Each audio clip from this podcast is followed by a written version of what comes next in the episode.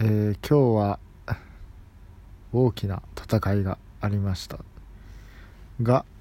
我々は見事にそれに打ち勝つことができました。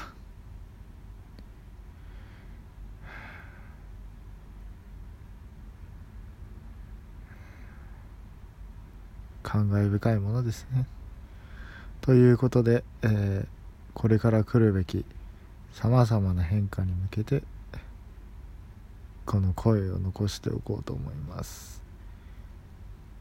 誰がどういう目的でこの声を残しているかということについてはまたの機会にということで。えー、まあ今回はだいたい1分ぐらいを目安に終わってみてどうしようかなというのを考えていこうと思います。